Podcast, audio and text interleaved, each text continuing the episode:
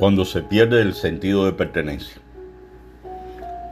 En una ocasión, una compañera de trabajo, ya con muchos años de experiencia, bajo la misma responsabilidad y por cierto compleja, cuyo desempeño era inobjetable, diría que perfecto, me planteaba que se sentía un tanto molesta ya que su salario había sido congelado en el tiempo y que se veía muy presionada con el encarecimiento de la vida, a lo que se sumaba la devaluación, hijos creciendo y otros.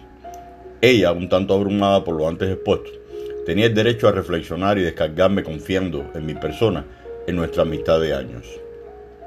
La institución no contaba con una política salarial en función del cumplimiento de sus funciones, metas y logros del personal administrativo y docente, pero sí mediante otras acciones concretas como becas de estudios a familiares, descuentos para el estudio de maestría, diplomados como parte de la superación del profesorado, etc. Ante esto último le explicaba ella, si todo lo anterior se convirtiera en dinero, es cierto que ganarías más, pero la empresa como tal invierte en tu formación y la de tus familiares y constituye un valor agregado. En su rostro aprecié una sonrisa, lo cual denotaba una mejor comprensión de su preocupación y para bien sentirse como parte de la institución misma, tener un sentido de pertenencia. ¿Pertenencia?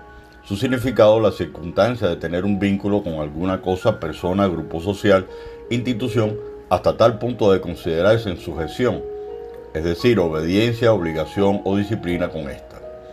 No por gusto muy común, las empresas, organismos, colegios, en sus camisas, blusas, sacos, gafetes, muestran todo el tiempo un breve diseño de a quién pertenecen. Y las personas suelen asociarse, producto del marketing, si es una buena empresa, tiene prestigio o no. ¿Por qué o no? La desacreditación del cliente podría estar relacionado con factores de alguna mala experiencia reciente o pasada, donde no se sintió bien atendido, orientado, donde primó la burocracia, donde la falta de comunicación primaba. El cliente puede ser externo, el que acude a la empresa en la búsqueda de un servicio, o el interno que trabaja para la propia entidad, pero que sus espacios se van cerrando y como resultado se deteriora el sentido de pertenencia.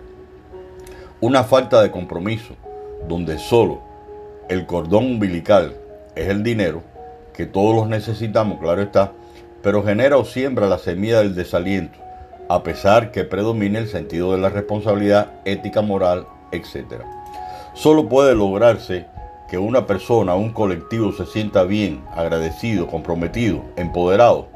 De empoderamiento, entiéndase, proceso por medio del cual se dota a un individuo, comunidad o grupo social de un conjunto de herramientas para aumentar su fortaleza, mejorar sus capacidades y acrecentar su potencial, todo esto con el objetivo de que pueda mejorar su situación política, social, económica, psicológica o espiritual, que de promoverlo a quienes correspondan podrán ganar mucho más y a tiempo ante que las consecuencias sean mucho peores.